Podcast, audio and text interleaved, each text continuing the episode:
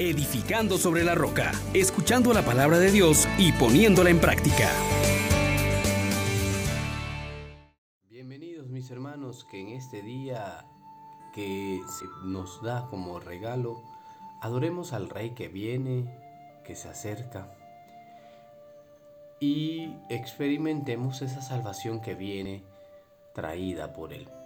Invocando al Espíritu Santo, digamos, oh gran poder de Dios, enciéndenos en tu fuego el amor, oh Espíritu, que viene de lo alto, llénanos de Dios, oh Espíritu, óleo santo, úngenos en el amor.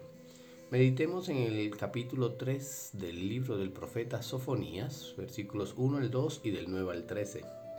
Esto dice el Señor, ay de la ciudad rebelde, impura y tiránica. No ha escuchado la llamada, no ha aceptado la lección, no ha confiado en el Señor, no ha recurrido a su Dios. Entonces, purificaré los labios de los pueblos, para que invoquen todos ellos el nombre del Señor, y todos los sirvan a uno. Desde las orillas de los ríos de Cus, mis adoradores, los deportados, traerán mi ofrenda. Aquel día ya no te avergonzarás de las acciones con que me ofendiste, pues te arrancaré tu orgullosa arrogancia y dejarás de engreírte en mi santa montaña. Dejaré en ti un resto, un pueblo humilde y pobre, que buscará refugio en el nombre del Señor. El resto de Israel no hará más el mal, no mentirá, ni habrá engaño en su boca. Pastarán y descansarán, y no habrá quien los inquiete. Palabra de Dios. Te alabamos, Señor. Escuchar este oráculo del profeta Sofonías crea en el corazón una alegría tremenda. La restauración ofrecida en Dios a través de su Mesías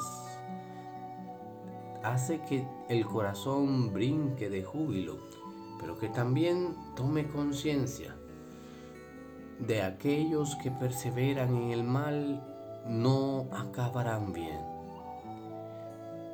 El hay que propone tomar en consideración el profeta es bien fuerte, ciudad rebelde, impura, tiránica.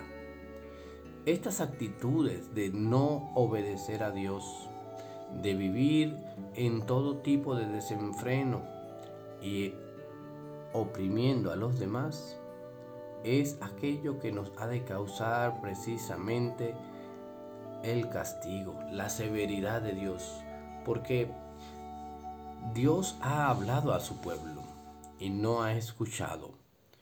Dios ha querido instruir a su pueblo y no ha querido aceptar la lección.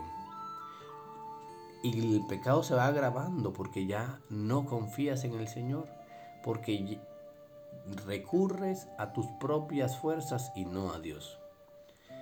Sin embargo, mis hermanos, Dios no se queda de brazos cruzados toma la iniciativa, se acerca, te purifica y esta purificación viene precisamente para que invoquemos el nombre del Señor y le sirvamos.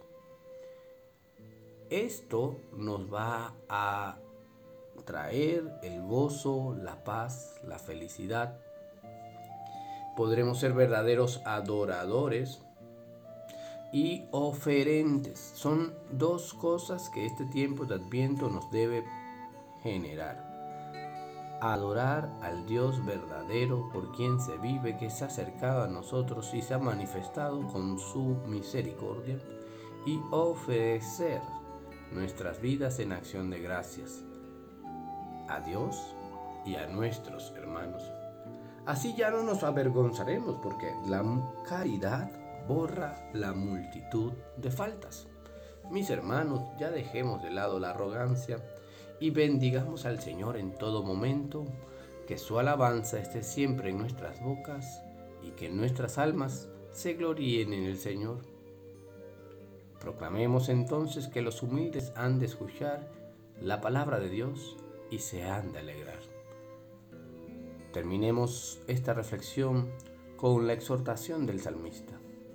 Contemplen a Dios, que se hace pequeño, y quedaremos radiantes, y nuestros rostros no se avergonzarán. Bendiciones